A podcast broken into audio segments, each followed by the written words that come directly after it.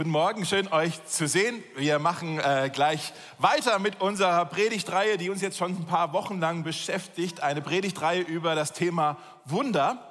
Äh, und wir haben uns schon verschiedene Arten von Wundern angeschaut, wie Gott in unserem Leben wirkt. Wir haben darüber gesprochen, dass Gott uns befreit wisst ihr noch, von allen möglichen dunklen Mächten, die hinter den Kulissen in unserem Leben äh, versuchen, auf unser Leben Einfluss auszuüben. Davon möchte uns Gott befreien. Wir haben darüber gesprochen, dass Gott uns versorgt mit allem, was wir brauchen. Nicht unbedingt immer mit allem, was wir uns wünschen, aber definitiv mit allem, was wir brauchen. Wir haben darüber gesprochen, dass Gott Wunder tut in unserem Leben, indem er kaputte Dinge, äh, kranke Dinge wieder gesund machen kann. Und wisst ihr noch, manche von euch waren da bei diesem Gottesdienst, da haben wir auch Zeit miteinander verbracht, füreinander zu beten, für das, was in unserem Leben einfach gerade nicht ganz ist, nicht gesund ist. Und ich habe tatsächlich seitdem ähm, ein paar Indizien so vernommen, dass Gott tatsächlich etwas äh, getan haben könnte bei dem einen oder anderen, als wir da im Glauben gebetet haben. Und eine Person, die sagt, ja, bei mir definitiv ist was gesund geworden, äh, ist die Sarah. Und einfach weil das, wenn wir solche Geschichten hören, ich weiß nicht, wie es euch geht, mein Glauben baut das wahnsinnig auf, wenn ich höre, dass Gott tatsächlich auch Wunder tut und wir nicht nur so theoretisch darüber sprechen, sondern dass es tatsächlich auch passiert. Deshalb, ich habe die Sarah, äh, kannst ruhig nach vorne kommen. Haben wir das Mikrofon nochmal? Wo ist er denn? Ah, hier. Dankeschön. Äh, der Mikrofonhalter ist schon abgehauen. Der ist draußen eine rauchen oder was? Keine Ahnung. Können wir nachher für beten. Erzähl doch mal, was ist denn bei dir passiert? Hallo, ich bin Sarah. Ähm, ich würde euch ganz kurz ähm, erzählen wollen, wie Jesus in meinem Leben gewirkt hat, seit den letzten drei Wochen eigentlich. Ähm, vor zwei Wochen waren mein Mann Tobi und ich zusammen Pizza essen. Und die, die mich kennen, die werden sagen, ach cool, Sarah, du hast ein Restaurant gefunden, wo es glutenfreie Pizza gibt. Und das wäre für die letzten fast sieben Jahre eigentlich ein richtiger Gedanke gewesen. Ähm, weil ich habe tatsächlich, äh, musste mich glutenfrei ernähren, weil mein Körper kein Gluten vertragen hat. Das sah eigentlich quasi so aus, dass ich kein Roggen, kein Gerste, kein Dinkel, kein Weizen, eigentlich gar nichts essen konnte, ähm, was das irgendwie beinhaltet hätte. Ganz am Anfang gab es äh, Reiswaffeln für mich vor ungefähr sieben Jahren, weil es einfach noch sehr wenig Ersatzprodukte gab. Aber so mit der Zeit gab es irgendwie glutenfreies Brot, man hat irgendwie mehr Restaurants gefunden, wo es glutenfreien Kuchen gab. Und irgendwie habe ich mich so ein bisschen damit arrangiert. Also ich hatte so ein bisschen das Gefühl, naja, so ist es halt, muss ich da jetzt irgendwie halt durch. Aber irgendwie war es nie richtig toll. Also wenn halt Leute in die Bäckerei gegangen sind, gab es für mich einen O-Saft, vielleicht einen frisch gepressten sogar, der auch nice war, aber es war halt nicht das Franzbrötchen.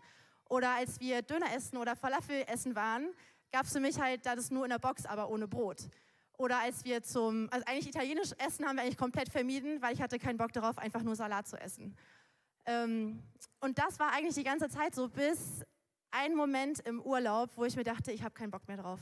Das nervt mich einfach so tierisch. Ich habe keinen Bock mehr auf diesen Lebensstil. Ähm, und hatte dann den Post gelesen, ähm, dass quasi unsere Serie damit weitergeht, dass äh, das Thema Heilung dran ist. Und ich dachte so, hm, ich glaube, diesmal ist es für mich. Ich wollte unbedingt hier sein ähm, und bin mit dem Hintergedanken meiner Glutenunverträglichkeit in diesen Gottesdienst gekommen.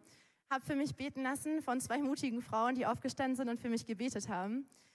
Es war super schlicht, super simpel, eigentlich so, wie Dave in seiner Predigt gesagt hat. Ich glaube, es war vielleicht tatsächlich das, das ähm, einfachste Gebet, was jemand für mich gebetet hat, nämlich, Jesus, ich bitte dich darum, dass Sarah wieder alles essen kann. Amen.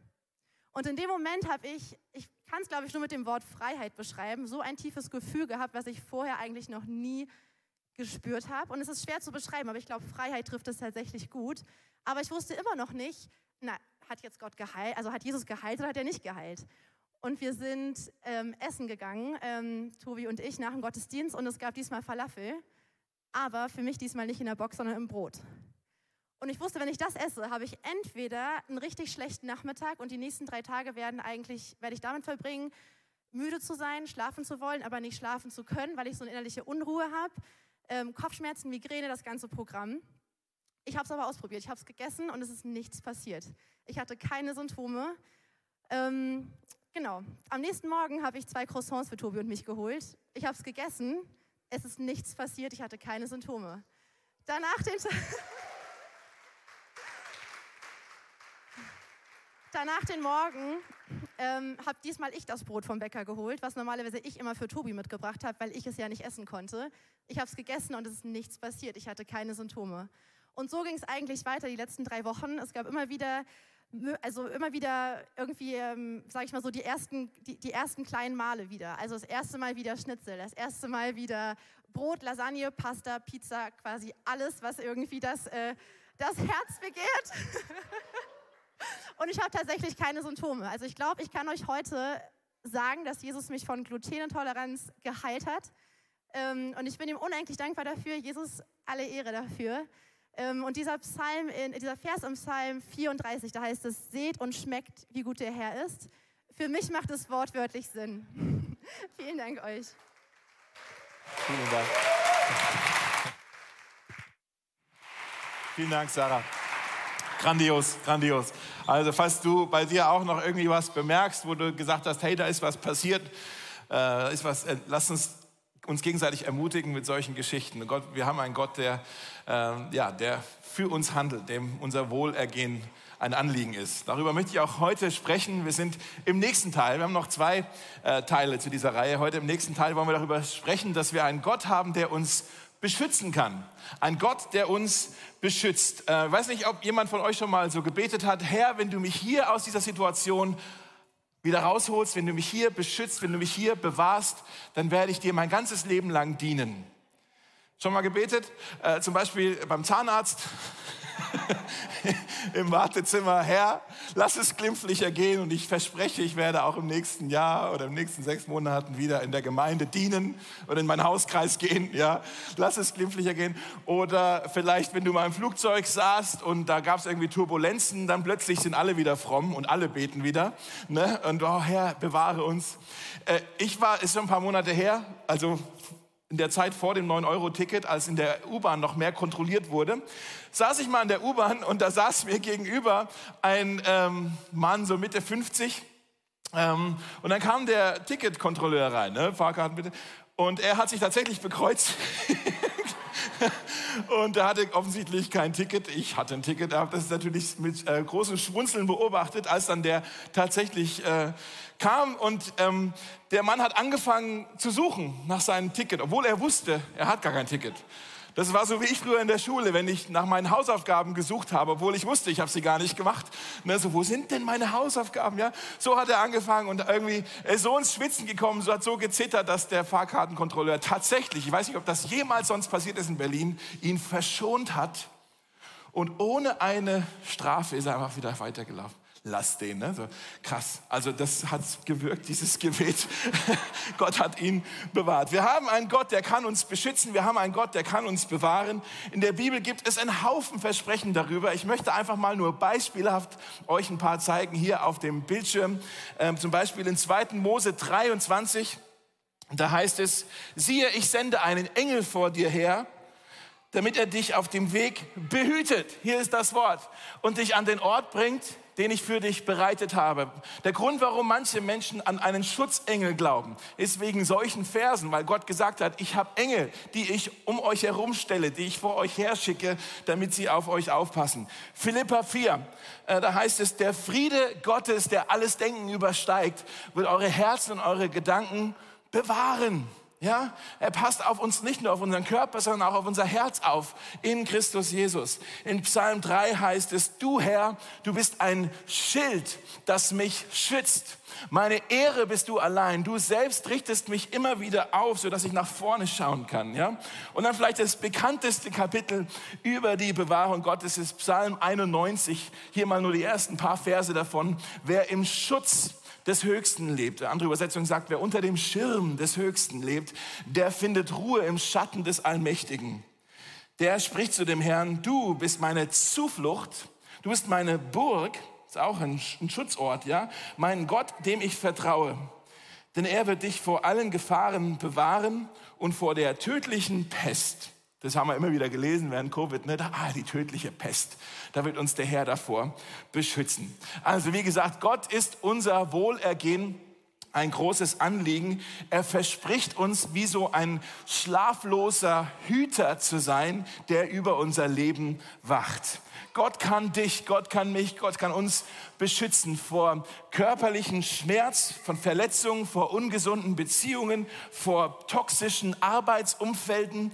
Äh, vielleicht steckst du da gerade drin. Er kann uns schützen vor schlechten Einfluss, vor schlechten Freunden, vor öffentlicher Bloßstellung, vor geistlichen Angriffen, vor emotionalen Schmerz, vor äh, Mobbing äh, vor Missbrauch, vor Verfolgung.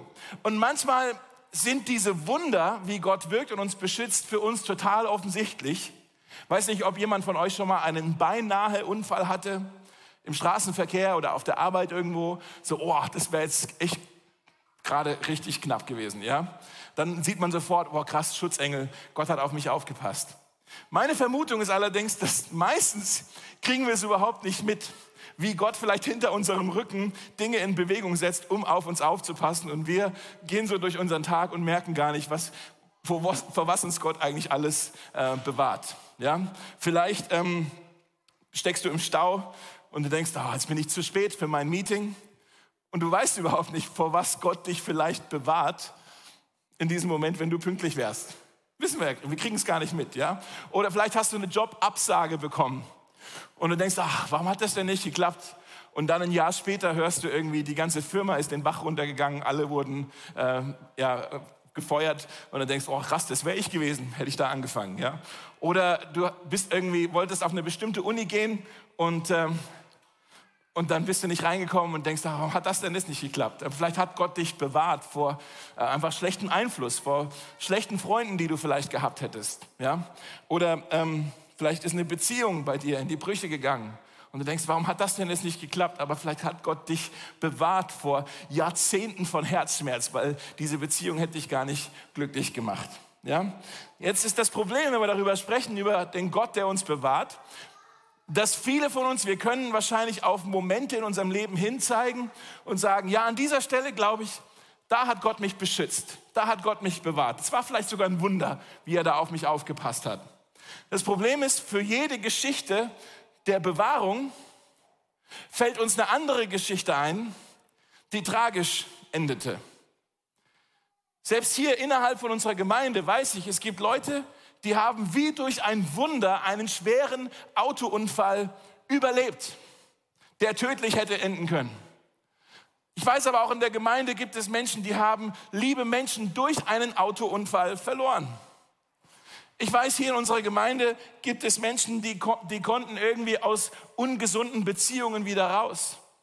Ich weiß, es gibt aber auch Menschen in unserer Gemeinde, die haben in ihrer Ehe wirklich die Hölle erlebt, weil Missbrauch passiert ist und wurden nicht bewahrt. Ich weiß, in unserer Gemeinde gibt es Leute, die ähm, die haben vielleicht sogar Dreck am Stecken gehabt, aber die wurden verschont vor einer öffentlichen Bloßstellung. Ja? Und andere wiederum, die haben ihre ganze Würde und ihre ganze, ihr ganzen Ruf wurde ruiniert, weil irgendwas zum Vorschein kam. Und das wurden sie nicht bewahrt. Wie gehen wir da um mit dieser Spannung? Ja, dass manchmal bewahrt uns Gott und manchmal scheinbar auch wieder nicht. Das ist so ein bisschen die Frage, der möchte ich heute ein bisschen auf den Grund gehen. Ich habe verschiedene Statements, die könnt ihr euch gerne aufschreiben auf euren Zettel. Das erste große Statement ist folgendes. Schon vor dem Problem hat Gott sich einen Plan ausgedacht. Schreibt euch das mal auf. Sorry. Äh, schon vor dem Problem hat Gott sich einen Plan ausgedacht. Gott ist nie in deinem Leben von irgendeinem Plan überrascht dass er sagt, oh, jetzt bin ich aber platt, das habe ich gar nicht kommen sehen. Ja? Er ist nie überrascht. In der Bibel heißt es, dass alle unsere Tage, er sieht alle unsere Tage vor ihm liegen. Okay, gleichzeitig. Das heißt, er sieht deine Vergangenheit, deine Gegenwart und deine Zukunft, sieht er alles gleichzeitig. Es gibt in deinem Leben nichts, was passieren wird, was Gott überraschen würde. Er weiß schon, was morgen in deinem Leben passieren wird. Und nicht nur weiß er das, er ist auch schon darauf vorbereitet, auf alles, was morgen, nächste Woche, nächsten Monat, nächstes Jahr in deinem Leben passieren wird. Ähm, bevor Jona über Bord geschmissen wurde, hatte Gott schon einen Plan, dass er den Fisch senden würde, der Jona wieder retten würde. Bevor das Volk Israel von den Ägyptern in die Enge getrieben wurde, hatte Gott schon einen Plan, dass er das, das Meer teilen würde bevor äh, Daniel in die Löwengrube geschmissen wurde, hatte Gott schon den Plan, dass die Kätzchen zu Veganern werden würden. Ja? Schon vor dem Problem hat Gott immer einen Plan. Ja, bevor du überhaupt hörst, dass du deinen Job verlierst, hat Gott sich schon einen Plan ausgedacht. Bevor deine Freundin mit dir Schluss gemacht hat, hat Gott sich schon einen Plan ausgedacht. Bevor du die schlechte Nachricht wegen deiner Gesundheit bekommen hast, die Diagnose, hat Gott sich schon einen Plan ausgedacht. Schon vor dem Problem hat Gott sich einen Plan ausgedacht.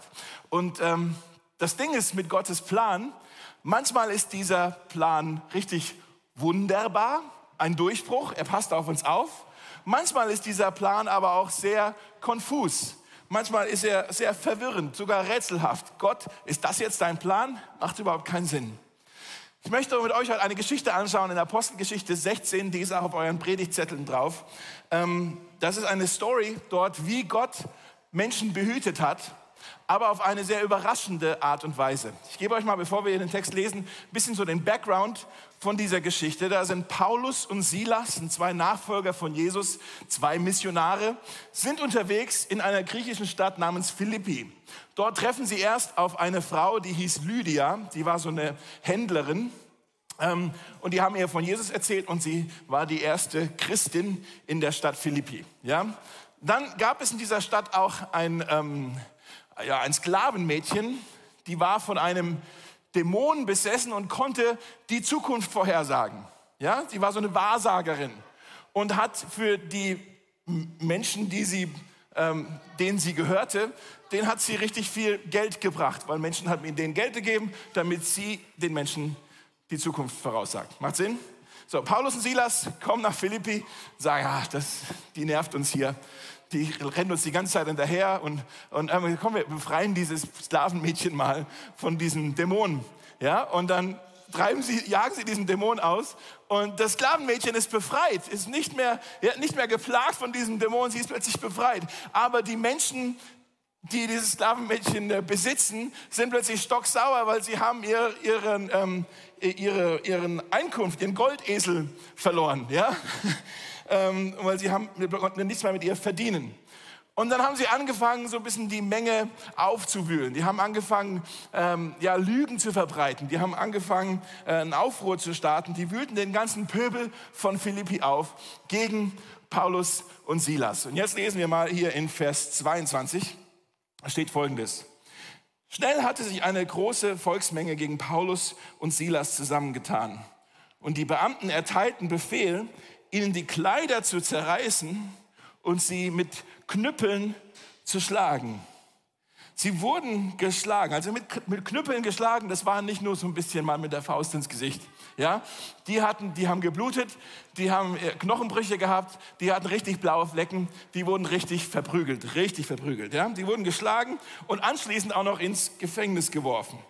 Da war der Gefängnisvorsteher, vermutlich ein äh, römischer äh, Gefängnisvorsteher, äh, wahrscheinlich ein Ex-Soldat, vielleicht sogar äh, ein krasser Typ. Und der hat ähm, die Anweisung erhalten, streng darauf zu achten, dass sie nicht entfliehen konnten. Was ja auch der Sinn ist von einem Gefängnis. Aber gut. Aus diesem Grund ließ er sie in die sicherste Zelle bringen und ihre Füße in den Block schließen. Also die wurden irgendwie an, an, den, an der Wand sozusagen ähm, festgekettet. So, ich weiß nicht, wie es dir geht. Wenn ich der Silas wäre, der Freund von Paulus, und mir wäre das jetzt gerade passiert in Philippi, dann würde ich sagen, Gott, wo bist du? Gott, ich habe gedacht, du bist ein schützendes Schild. Gott, ich habe gedacht, du passt auf uns auf. Gott, du hättest hier locker einen drei bis vier Meter hohen Engel schicken können, der uns hier aus dieser Situation ähm, befreien könnte oder uns vorher schon das all das verschont, äh, also wie sagt man? Ich kann kein Deutsch mehr, ne? Ich war zwei Wochen in Österreich und schon alles verlernt. ähm, genau, dass, dass er uns verschonen würde, ja? So, und dann hängt der Silas da irgendwie an die Wand gekettet und sagt, hey, und Gott, das ist übrigens der Paulus, der ist ziemlich wichtig hier in der christlichen Szene. Wie konntest du das zulassen?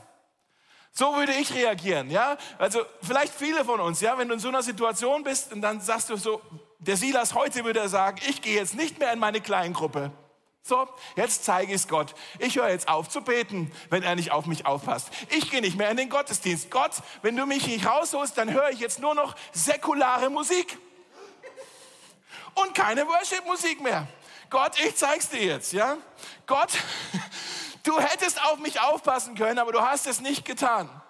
Wie reagieren wir darauf? Was haben die gemacht? Was haben Paulus und Silas gemacht? In Vers 25, gegen Mitternacht, die beiden an die Wand gekettet, betreten, äh, beteten, nicht betreten, beteten Paulus und Silas. Und was haben sie gemacht? Sie lobten Gott mit Liedern, nachdem Gott sie nicht bewahrt hatte, obwohl er es hätte tun können, fingen sie an, Loblieder zu singen. Die übrigen Gefangenen hörten zu. Was haben die sich wohl dabei gedacht? Und jetzt steht da das Wort plötzlich. Dreh dich mal um zu deinem Nachbarn und sag zu ihm plötzlich. Plötzlich, ja? Plötzlich ist ein tolles Wort. Wir haben einen Gott, der plötzlich handeln kann. Ich habe es schon mal gesagt in der anderen Predigt. Gott hat zwei Geschwindigkeiten, langsam und sofort. Beide sind frustrierend. Wenn wir auf Gott warten müssen, ist frustrierend. Wenn es plötzlich schnell geht, ist auch manchmal frustrierend. Plötzlich gab es ein heftiges Erdbeben und das Gefängnis wurde bis in die Grundmauern erschüttert. Alle Tore sprangen auf und die Ketten sämtlicher Häftlinge fielen ab. Erst greift Gott nicht ein und schaut zu, wie die beiden verprügelt wurden. Und jetzt kommt das Wunder. Und das Interessante finde ich, ich hoffe, das schockt euch genauso wie mich dass Paulus und Silas mit ihrem Lob nicht gewartet haben, bis das Wunder denn passiert, sondern sie haben schon angefangen, Gott zu loben, bevor das Wunder passiert ist. Die haben gewusst, hey, wir haben ja eigentlich ein richtig großes Problem, aber Gott hat sich bestimmt schon einen Plan ausgedacht. Halleluja. Und dann fingen sie an zu singen. Ist das nicht krass? Das zweite Statement, was ihr euch aufschreiben könnt heute ist, schon vor der Planerfüllung kannst du von seiner Liebe singen. Schon vor der Planerfüllung kannst du von seiner Liebe singen.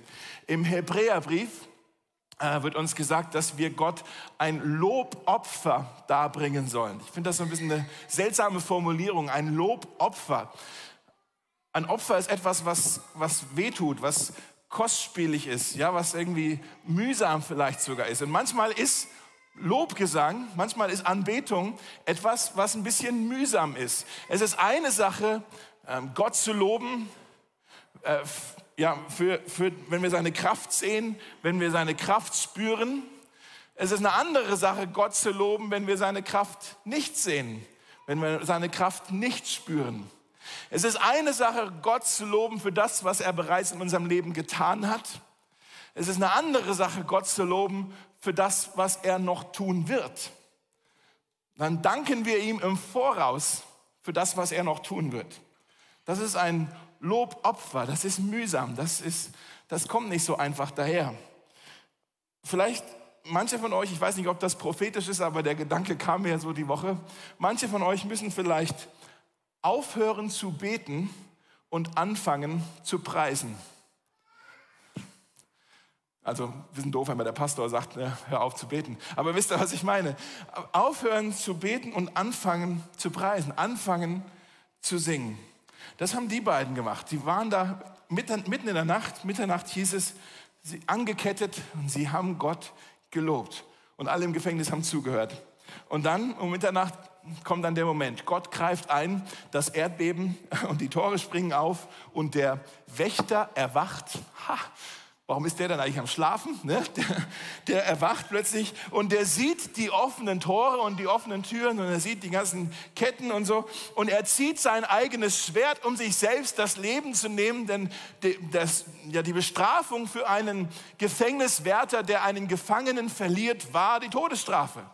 Und er wusste, jetzt, jetzt ist mein Leben vorbei. Und er wollte einfach diese Schmach von sich halten und sagt, jetzt nehme ich mir halt schnell selber mein Leben. Und dann ruft Paulus und Silas aus der sichersten Zelle, rufen heraus, hey, tu's nicht. Wir sind alle noch hier. ja, brauchst dich nicht umbringen. Und dieser Wächter, er fällt auf die Knie und kann es kaum fassen. Und dann steht da in Vers 30, dann führte er sie hinaus und er fragte sie, was muss ich tun, um gerettet zu werden? Haben wir das? Vers 30 auf dem Bildschirm. Äh, genau. Was muss ich tun, um gerettet zu werden? Mit anderen Worten sagt er, hey, diesen Gott, den ihr habt, den brauche ich auch. Diesen Gott, der euch so mit Zuversicht singen lässt, den brauche ich auch. Diesen Gott, der sogar Erdbeben schickt, um euch zu befreien, den brauche ich auch. Diesen Gott, der, der euch beschützt, der euch bewahrt, so einen Gott möchte ich auch haben. Und Paulus und Silas, sie antworteten, es geht nicht darum, was du tust, glaube einfach. Glaube an Jesus, den Herrn. In anderen Worten, glaube an das, wer er ist, was er getan hat. Und dann wirst du gerettet, zusammen mit allen in deinem Haus. Und dann verkündeten sie ihm und allen, die in seinem Haus lebten, das Wort des Herrn. Sie erzählten ihm von Jesus. Was sehen wir jetzt hier in dieser Geschichte? Nicht nur wurden Paulus und Silas gerettet, sondern auch der Gefängniswärter und seine ganzen Familie wurden auch gerettet. Schon bevor Paulus und Silas verhaftet wurden, hatte Gott sich einen Plan ausgedacht. Ja? Na, diejenigen, die die Geschichte kennen, ihr wisst jetzt natürlich, okay, schön, für Paulus war das jetzt hier eine Nacht im Gefängnis, ja. Ihr wisst aber auch, das war ja nicht das letzte Mal, dass der gute Mann verhaftet wurde. Ja? Der saß ja gefühlt irgendwie ständig im Gefängnis. Jemand hat das mal ausgerechnet und gesagt, es waren wahrscheinlich fünfeinhalb bis sechs Jahre seines Lebens, hat Paulus im Gefängnis verbracht. Und ich denke mal, die anderen Tage, Nächte, die er im Gefängnis verbracht hatte, hat er vielleicht auch ausprobiert. Hey, wenn ich jetzt nur ganz laut singe, dann kommt vielleicht wieder das Erdbeben. Was haben wir denn damals nochmal gesungen, der Silas und ich? War das Waymaker? Nee, was haben wir denn gesungen, dass die Tore aufgefallen sind? Irgendwie, jetzt funktioniert es nicht, ja? Wenn Paulus nicht im Gefängnis gesessen wäre, hätten wir das Neue Testament fast nicht, weil er hat die ganzen Briefe, die meisten davon hat er aus dem Gefängnis rausgeschrieben, ja? Ähm, und irgendwann kam dann aber der Tag, dass er von dem Kaiser Nero tatsächlich verurteilt wurde und hingerichtet wurde. Die haben ihm den Kopf abgehauen. Und das ist schon ein bisschen krass, weil wir sehen bei Paulus, Gott hat Paulus bewahrt bis zu dem Tag, an dem er Paulus nicht mehr bewahrt hat. Ist irgendwie komisch, oder? Das gleiche sehen wir eigentlich auch bei den zehn Jüngern von Jesus. Also er hatte zwölf Jünger, dann war der Judas, der ähm, ist ja eine andere Richtung eingeschlagen. Und dann war noch der Johannes, der, äh, die, die wollten ihn mal umbringen, die haben versucht, ihn in kochendes Öl zu taufen. Und er hat es aber überlebt. Und dann haben sie ihn ins Exil geschickt auf eine Insel namens Patmos. Und dort ist er dann im hohen Alter gestorben, nachdem er noch die Offenbarung hatte und so weiter. Aber die anderen zehn Jünger, alle durch die Bank, sie sind dann alle Himmelsrichtungen gegangen in der damaligen, haben überall von Jesus erzählt, ja. Und dann sind sie aber alle für ihren Glauben ermordet worden, hingerichtet worden. Und Gott hat sie bewahrt bis zu dem Tag, an dem er sie eben nicht mehr bewahrt hat. Und das ist komisch, oder? Das ist ein bisschen rätselhaft, das ist seltsam. Das dritte Statement, was ihr euch aufschreiben könnt, ist, schon bevor der Plan Sinn ergibt, darfst du seine Hand ergreifen. Schon bevor der Plan Sinn ergibt, darfst du seine Hand ergreifen.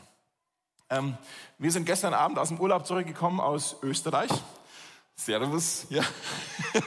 Und ähm, wir, ich habe im Urlaub so ein bisschen, ein, äh, meine Lektüre war ein Buch, ein altes Buch von Elizabeth Elliot, vielleicht schon mal jemand gehört, das heißt Im Schatten des Allmächtigen. Ist so ein Buch, da kann man ein bisschen drin rumblättern. Ist eine Sammlung von Tagebucheinträgen und Briefen von ihrem Ehemann namens Jim Elliot. Und im Jahre 1947, da war Jim Elliot 19 Jahre alt, da ist ihm was passiert, dass er im Auto gefahren ist mit ein paar Freunden und das Auto, die wollten über einen Bahnübergang fahren und genau auf dem Bahnübergang ist das Auto stehen geblieben. Und sie dachten, was machen wir denn jetzt? Und dann sehen sie, der Zug kommt. Und dann sind sie alle rechtzeitig rausgesprungen und wirklich nur ein Bruchteil der Sekunde später kam dieser Zug und hat das Auto zerschmettert. Und dann schreibt Jim Elliot in sein Tagebuch, äh, ich habe es glaube ich auch hier auf dem Leinwand, da schreibt er, die Einzelheiten in der Zeitung stimmen ungefähr. Aber die Zeitungsleute, die wissen ja nicht von den Engeln, die der Weltenherrscher aussendet, dass sie Hüter derer sind, die Erben seines Reichs sein sollen. Ist das nicht krass formuliert? Nochmal. Die Zeitungsleute wissen ja nicht von den Engeln, die der Weltenherrscher aussendet, dass sie Hüter derer sind, die Erben seines Reichs sein sollen. Ich frage mich, warum Gott mich wohl bewahrt hat. Sicher hat er eine Arbeit irgendwo, eine Aufgabe, in die er mich hineinstellen will. So, und das ist jetzt krass, wenn wir ein bisschen vorspulen in der Geschichte von Jim Elliot. Neun Jahre später, als er 28 war, war er schon verheiratet. Die hatten ein kleines äh, Töchterchen. Ähm, da befanden sie sich wieder in Südamerika, in Ecuador. Und da waren sie als Missionare unterwegs und haben Menschen von Jesus erzählt. Und während sie dort waren, haben sie gehört, dass es mitten im Regenwald, Regenwald wohl einen Stamm gibt, der ziemlich kontaktscheu ist ähm, und so einfach von der Außenwelt abgeschnitten. Und da war noch nie wirklich jemand da. Und sie haben, Jim Elliot und auch ein paar von seinen Freunden, die haben irgendwie so gespürt, hey, vielleicht sollten wir mal hingehen und diesen Menschen von Jesus erzählen. Denn ihnen hat ja noch nie jemand was von Jesus erzählt. Und dann haben sie sich also einen Plan gemacht und die haben gesagt, hey, du bist doch Pilot, komm, wir nehmen unser kleines Flugzeug und wir fliegen erst mal ein paar Wochen über diesen, dieses Dorf und wir schmeißen lauter Geschenke runter, damit die wissen, hey, wir sind nicht von der Ölcompany oder was, dass wir hier die platt machen wollen, sondern wir sind auf ihrer Seite. Haben sie gemacht, haben ganz viele Geschenke runtergeschickt und dann haben sie irgendwann gesagt, okay, heute ist der Tag, heute werden wir mal landen am, Fluss, am Flussufer. Und dann sind sie mit ihrem Flugzeug dort gelandet und die haben, waren ein paar Tage dort, hatten auch so ein bisschen Kontakt mit so ein paar von den Frauen, die mal kamen und so ein bisschen geguckt haben. Ja? Und dann haben sie gesagt, okay, wie wird das jetzt wohl? Sollen wir vielleicht mal hingehen zu dem in ihr Dorf hinein oder was machen wir jetzt? Und während sie so überlegt haben, was wohl der nächste Schritt ist, kamen die, diese, diese, dieser Stamm aus, aus den Büschen heraus mit Speeren und haben sie alle ermordet, alle fünf. Ja, äh, wurden alle mit dem Speer ermordet. Die hatten übrigens Waffen dabei, die hatten Pistolen und so, haben sich aber entschieden, sich nicht zu verteidigen. Ja? Gott beschützt bis zu dem Tag, an dem er nicht mehr beschützt. Das ist schon krass. Und diese Geschichte, die ist irgendwie, boah krass, hat der Jim Elliot, war das irgendwie ein bisschen zu, zu krass von dem? Und, oder hat der Gott zu viel vertraut? Oder war das falsches Vertrauen? Er, hat, er war ein Mann, der Gott sehr tief vertraut. Ich nochmal ein Zitat hier auch aus seinem Tagebuch kurz vorher. Hat er Folgendes geschrieben. Die Pläne Gottes sind immer größer als das, was wir erwarten. Nochmal, die Pläne Gottes sind immer größer als das, was wir erwarten. Doch was immer sie beinhalten, wir dürfen vertrauen, dass sie gut, zulässig und vollkommen sind. Und jetzt dieses Zitat, manche von euch kennen das vielleicht. Der ist kein Narr, der hingibt, was er nicht behalten kann, damit er gewinnt, was er niemals verlieren kann. Das ist ein krasser Satz, der könnte in der Bibel sein. Das ist, denk mal darüber nach, dass wenn du diesen Satz mal ein bisschen sacken lässt, da, da, fängst du an, deine ganzen Werte, auf die du dein Leben baust, zu hinterfragen. Ja? Da ist so viel Weisheit da drin. Der ist kein Narr, der hingibt, was er eh nicht behalten kann, damit er das gewinnt, was er niemals verlieren kann. Jim Elliot war ein Mann, er hat Gottes Hand ergriffen und er klammerte sich sogar noch mehr an Gott als an sein eigenes Leben. Ist das nicht krass? Und das wirklich Verrückte an dieser Geschichte mit den Elliots ist, dass zwei Jahre später, zwei Jahre nachdem die Jungs da an diesem Flussufer alle äh, ermordet wurden, ging die Frau Elizabeth mit der dreijährigen Tochter Valerie zurück in den Regenwald, in diesen Dschungel. Hier ist ein Bild von den beiden.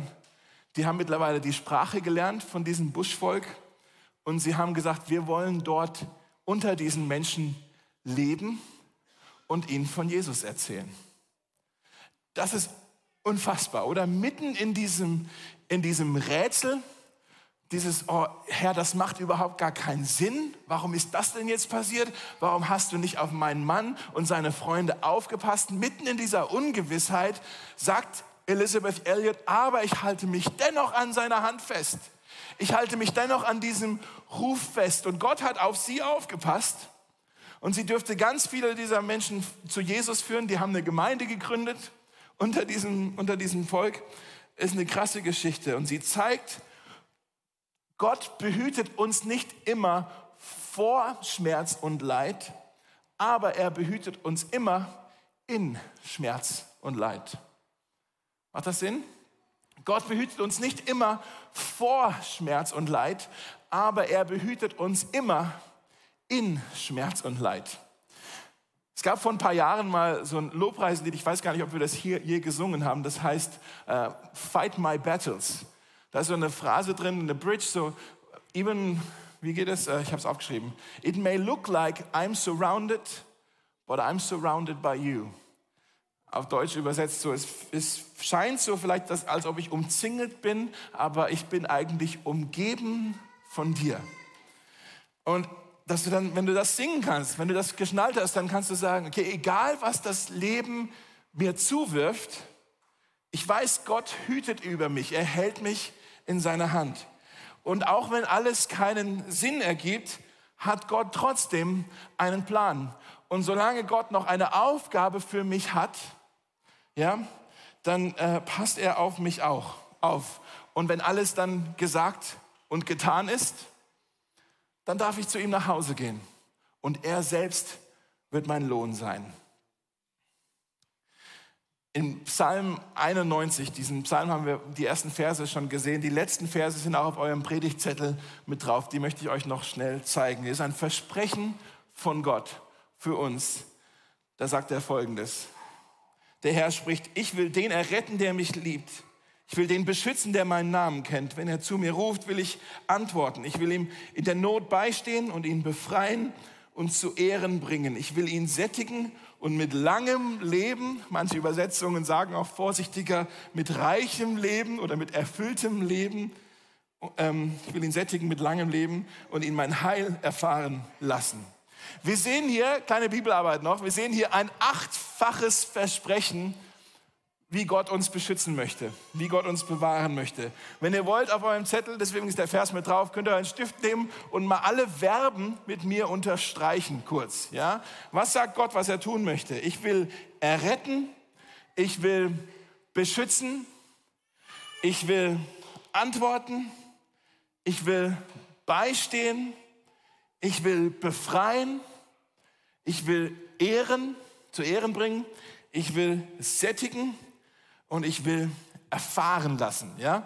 Das ist acht, acht Versprechen hier, acht Versprechen, wie Gott uns das Wunder der äh, Bewahrung schenken möchte, wie er uns umgeben möchte. Aber wie so oft in der Bibel haben die Versprechen Gottes eine Voraussetzung.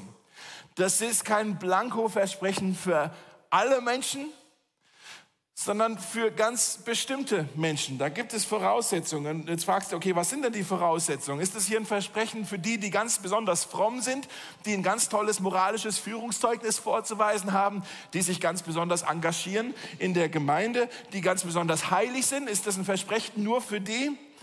Schauen wir uns das nochmal an. Wir sehen acht Verheißungen Gottes und dann aber drei Aufforderungen, drei Voraussetzungen oder drei Einladungen für uns. Könnt ihr euch auch unterstreichen, wenn ihr wollt. Er sagt, ich will den erretten, der mich liebt. Ja? Ich will den beschützen, der seinen Namen kennt und der zu ihm ruft. Gott zu lieben, zu sagen, hey, ich singe für ihn, auch wenn ich nicht alles verstehe. Er ist mein Verlangen, er ist mein Wunsch, er ist meine Sehnsucht, er ist mein Lied seinen Namen zu kennen, ist nicht nur, okay, ich weiß, er heißt halt irgendwie, ja, das ist der Gott, ja, sondern seinen Namen zu kennen ist, du kennst sein Wesen, du kennst seinen Charakter, du hast eine Beziehung zu ihm. Es ist ein Unterschied, ob du ähm, Dinge über Gott kennst oder ob du Gott kennst. Ja? Ich weiß Dinge über, ähm, keine Ahnung, äh, Hansi Flick. Ja, aber ich kenne ihn nicht persönlich, unseren Bundestrainer. Ja? Ich weiß nur Dinge über ihn. Ja? du kannst ganz viel Kopfwissen haben über Gott, aber kennst du Gott? Kennst du ihn beim Namen? Ja? Seid ihr per Du sozusagen? Ja? Und das dritte ist, wer zu ihm ruft. Das ist so dieses erwartende Gebet. Ja, ich, ich komme zu Gott auch, wenn ich den Plan nicht verstehe. Ich wende mich zu ihm hin. Und das möchte ich dich fragen. Kennst du Gott? Hast du ihn lieb? Und rufst du zu ihm, auch wenn das Leben manchmal rätselhaft ist. Das Schöne an diesen ganzen Geschichten, die wir angeschaut haben, ist, dass ähm, die Gnade Gottes wirklich allen Menschen gilt. ob du eine äh, Händlerin bist, eine Businesswoman, so wie die Lydia, ob du ein Sklavenmädchen bist, eine Wahrsagerin, ob du ein Prediger bist wie Paulus und Silas oder wie Jim Elliot, ob du irgendwie ganz abgeschieden von der Außenwelt wie so ein, ein Buschvolk lebst oder ob du so ein rauer Typ bist wie der Gefängniswärter. Die Gnade Gottes gilt allen Menschen. Und wenn du sagst, hey, an diesem Sonntag heute ist es warm beim Mosaik und hoffentlich ist es irgendwann auch bald vorbei, ich brauche echt was zu trinken, aber hey, hier kann noch was ganz Wichtiges jetzt passieren. Wenn du sagst, heute an diesem Tag möchte ich diesen Gott kennenlernen, der sagt, er möchte wie ein schlafloser Wächter über mein Leben wachen, mich behüten. Auch wenn sein Plan nicht immer sofort Sinn ergibt. Ich möchte mich diesem Plan anvertrauen. Wenn du sagst, ich möchte diesen Gott kennenlernen, ich möchte anfangen, mehr über ihn zu verstehen, ihn besser begreifen, ich möchte anfangen, ihn lieben zu lernen. Ich möchte anfangen zu verstehen, wie ich mich an ihn wenden kann, wie ich beten kann, wie ich zu ihm rufen kann. Dann kannst du heute diese Entscheidung treffen. Ich möchte ein Gebet sprechen und du kannst einfach in deinem Herzen mit mir nachbeten, so ganz still für dich und sagen, ja, Gott, das ist jetzt auch mein Gebet. Wollen wir das schnell tun? Einfach, wenn du mitbeten möchtest, bete einfach mit mir mit und sag einfach, Gott, ich verstehe jetzt, dass du einen Plan hast für mein Leben. Dieser Plan übersteigt mein Denken und er ist für mich unbegreiflich. Aber ich möchte es lernen, deinem Plan zu vertrauen. Ich möchte es lernen, dir zu vertrauen. Weil ich weiß, dass du mich behüten möchtest, dass du mich beschützen möchtest. Du hast bereits bewiesen, dass du mich bewahren möchtest vor dem schlimmsten Übel, was mir jemals, was jemals auf mich warten könnte, nämlich die Strafe für meine Sünde. Davon hast du mich freigekauft, davon hast du, äh, dafür hast du mir Vergebung geschenkt für meine Sünde. Und da, diese Vergebung und all das, was du für mich hast, die möchte ich heute ergreifen, indem ich mich zu dir hinwende und sage, ja, ich möchte dich besser kennenlernen. Ja, ich möchte dich lieben lernen. Ja, ich möchte es lernen, eine Beziehung zu dir zu haben, wo ich zu dir rufen kann und du antwortest, so wie du es hier versprochen hast. Und vielleicht wenn ich noch für jemand anderes auch noch schnell mitbeten darf, ähm, wenn irgendjemand hier ist und du sagst, mir fehlt es gerade an Glauben, so wie Paulus und Silas auch in den Schwierigkeiten für Gott zu singen und ihm ein Loblied zu singen. Vielleicht ist es, kommt es bei dir auch gerade wirklich knüppeldick und du fühlst dich vielleicht nicht körperlich, aber innerlich verprügelt vom Leben und alles, was gerade in deinem Leben so los ist. Und du fühlst dich vielleicht auch angekettet an so eine Gefängniswand und du verstehst Gott nicht und du fragst vielleicht auch so wie ich, wenn ich Silas wäre, fragst du vielleicht auch Gott, wo bist du denn jetzt? Gott wirklich? Und dieser Satz so, hey, schon, schon vor der Planerfüllung können wir von seiner Liebe singen, wo du sagst, ja, hört sich gut an, aber da fehlt mir gerade der Glaube dafür. Ich möchte gerne für dich beten, dass Gott dir wieder Glaube dafür schenkt. Und wenn du sagst, das bin ich, kannst du einfach was ganz Mutiges tun und einfach wirklich Hand hoch einfach da, wo du bist und sagen, ja, ich möchte dafür jetzt Gebet empfangen, dass Gott mir super, dass Gott mir wieder Glauben schenkt, auch im Leid, auch in den Schwierigkeiten für ihn zu singen. Super. Noch jemand? Cool. Ich, ich bete einfach für euch. Ja. Danke, Jesus, für den Mut von den Menschen, die jetzt einfach ihre Hand in die Luft gestreckt haben. Und das, selbst dies, diese Bewegung hat jetzt schon Kraft gekostet. Und du siehst, dass sie vielleicht am Ende sind. Ich bete, Herr, dass du wieder Zuversicht schenkst und neuen Glauben schenkst dass du sie daran erinnerst, dass dein Plan für sie gilt, dass du sie nicht vergessen hast, dass du auf eine ganz wunderbare Art und Weise auch in ihrem Leben Durchbruch und Befreiung schenken kannst. Herr, ich bete, Herr, dass du ihnen ein neues Lied schenkst in ihrem Herzen, dass sie singen können, voller Zuversicht und voller Freude, voller Erwartung für das, was du in ihrem Leben noch tun möchtest. Es ist leicht, dich anzubeten für das, was du bereits getan hast. Aber wir wollen auch Menschen sein. Wir wollen eine Gemeinde sein, die dich anbetet für das, was du noch tun wirst. Wir wollen das lernen, was es heißt, dich, dir im Voraus schon Danke zu sagen. Danke, Jesus, dass du mit uns noch nicht fertig bist. Danke, dass wir sagen können, wenn's, dass es ja das Beste immer noch für uns kommt. Und darauf wollen wir schauen. In deinem Namen, Jesus. Amen. Amen.